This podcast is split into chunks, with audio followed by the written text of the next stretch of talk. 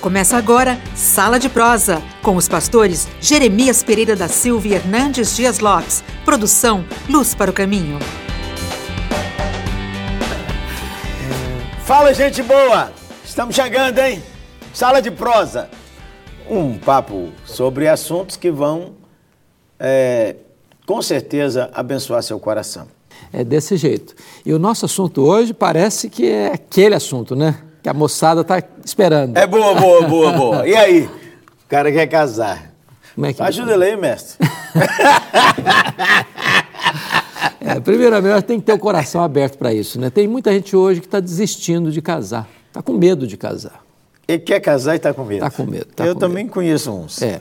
Agora, eu creio o seguinte, que já, já lembra do, do, do, nosso famoso pensador Platão? Dizia o seguinte, É, Platão, sim. que casando-te ou mantendo-te solteiro, sempre te arrependerás. Eu prefiro me arrepender casado, então. É brincadeira. É simples a- achar a pessoa? Não é simples não, Não é né? Mas como é que foi que você achou a moça? Ou acharam acho moça para você? Eu, no meu caso, Jeremias, foi achado, porque quem me indicou foi o meu amigo Norando Egg, me falou da, da, da, da- da Tinha para mim, e foi amor à primeira vista. Ô, Na hora que eu boa. olhei para ela, falei, é essa, pronto. Ah, apareceu hoje. Olha, eu demorei no primeiro casamento com a Ana Maria.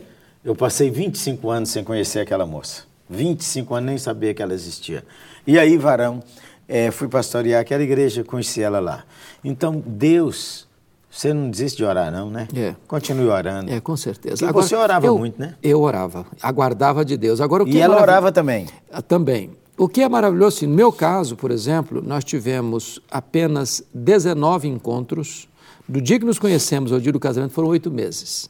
19 encontros. Eu nunca tive dúvida, um dia sequer, De que era aquela? Eu estava preparado para casar com ela se fosse no, no terceiro encontro. E- Gente boa, é brutal. Fala sério. Agora, é questão de, de sentir paz no coração. Porque tem princípios para mim, pastor Gemes, que precisam ser orientados. Primeiro, vou namorar, ok. Primeiro, essa pessoa que você vai namorar, ela, ela, é, ela é uma pessoa que respeita a família dela. Ó, deixa eu entrar aqui um pouquinho, que é o seguinte: qual é o propósito que eu vou namorar? Eu vou namorar para enrolar a moça ou o rapaz, ou eu quero glorificar a Deus com esse namoro e casar? Porque passar tempo com a pessoa para explorar a pessoa e depois descartar, hum, não, Não, é de Deus. Deus. Não é de Ó, nossa, tem. Combinamos o jogral aqui, viu? Não é de Deus. Então, essa pessoa respeita pai e mãe, essa pessoa tem princípios ah, de, de, de valores morais bons. Porque tem rapaz que vai começar a namorar a moça, não, você tem que provar que me ama, vamos para a cama comigo. Isso é um charlatão, isso é um cara que quer explorar a menina e depois descartar. Porque não é crente, não, menina. Então, o cara não é E crente. a menina também tá assim, varão. Tem umas meninas doidas hoje. É. Umas meninas que não estão.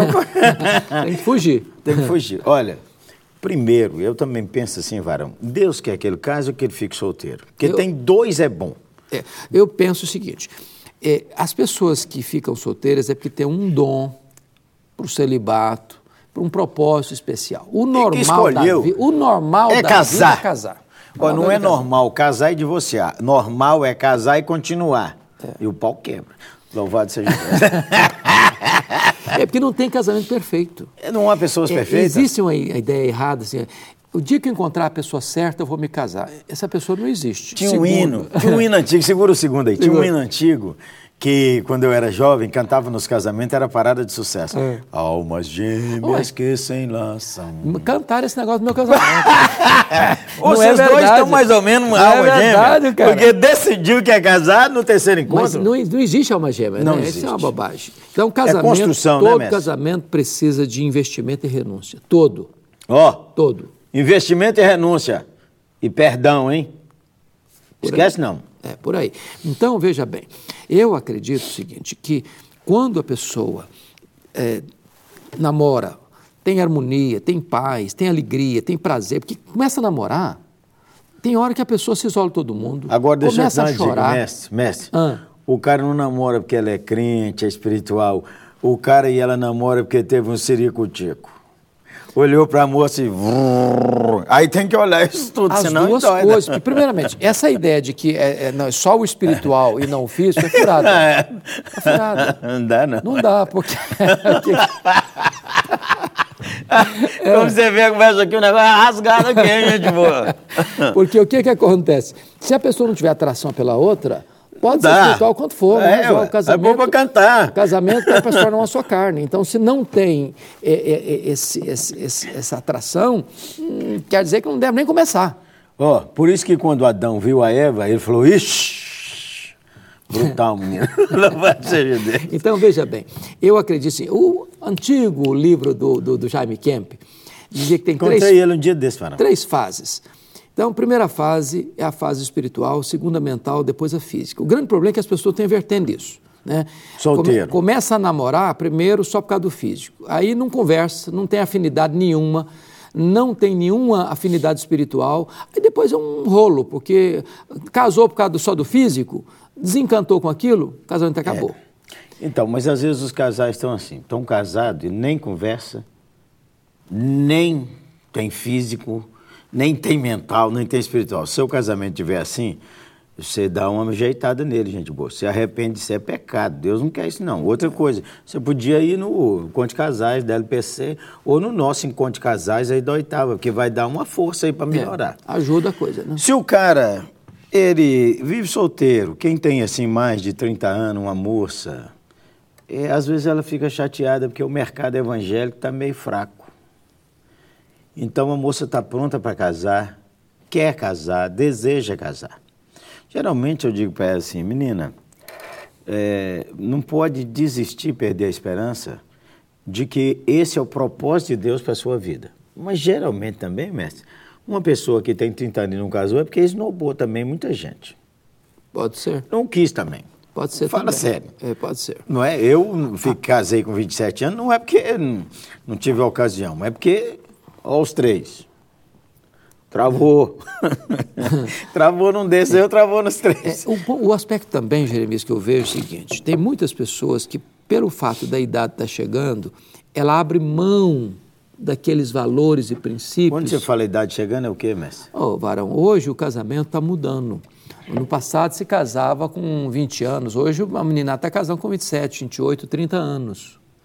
E acho que é um problema, porque hoje a concepção é seguinte, eu tenho que ter apartamento, casa própria, carro... pá, Um pá, pá. cachorro poodle. É, então, a- na nossa época, você sabe disso, a gente casava com amor no coração e com sonho na alma. Ô, gente boa, E nossa construía época, juntos. Nossa época, juntos. você- nós temos que dar uma ajeitada nessa conversa É. aqui. Nessa época. Olha, eu estou fazendo uma campanha para os pais, a cabeça dos pais mudarem, para eles encorajarem os seus filhos a casarem cedo. Mais cedo. E aí os pais ajudam os filhos a fazer a faculdade, a montar a casa. E eles têm que ser guerreiros. Então, é, uma coisa interessante, Jeremias, um presbítero certa feita me falou o seguinte, que pai precisa ajudar filho na hora que o filho está precisando. Porque às vezes o pai tem dinheiro, o filho está passando uma magrela, ele não socorre o filho na hora da necessidade, depois morre, deixa tudo. Famoso munheca de samambaia. É, então, deixar a herança para filho é lei. Pai precisa ajudar a filha quando ele está precisando de socorro. E às vezes en- encorajando aí a casar mais cedo e dar um empurrão nesse filho aí.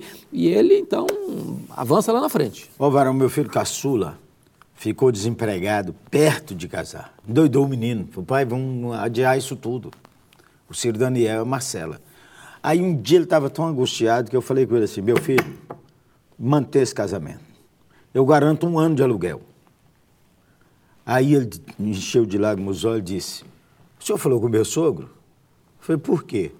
Meu sogro falou comigo que ele garante um ano de aluguel. Falei, cara, quem que tem dois anos de aluguel garantido?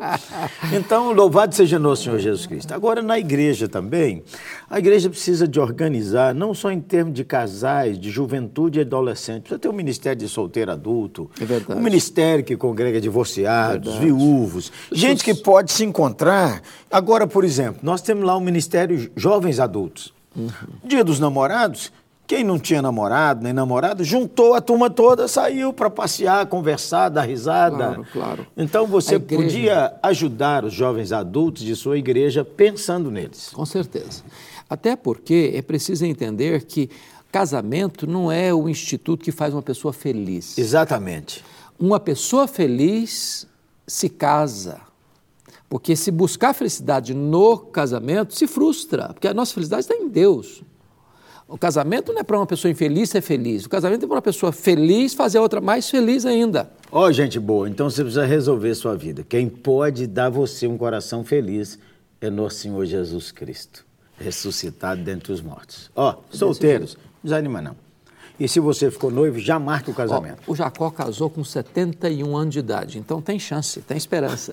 Dá um glória aí. Oi, gente boa, é agradeço boa. a Deus. E nós tratamos assim com essa leveza, mas nós sabemos que é uma coisa importante para os nossos filhos, para os jovens de nossa igreja. É verdade. Por quem nós vamos orar agora. É. Senhor Jesus. Nós oramos por casamentos no meio da nosso rebanho. Amém. Nossos filhos e filhas. Amém. Oramos por aqueles jovens que estão já assim prontos para casar, uhum. aguardando que o Senhor lhe apresente a pessoa. Então oramos para que desse programa hoje, uhum. até daqui a um ano, muita gente que nem imaginava que ia casar, se case Amém. e construa um lar para a glória do teu nome. Uhum. Abençoa-nos e abençoa os pastores e a liderança da igreja uhum. para que possam investir nos seus solteiros adultos, Amém. que são uma bênção nessa geração. Amém. Em nome de Jesus. Amém. Amém. Amém. Sala de prosa para abençoar a sua vida. Um abraço, gente boa. Abraço, gente.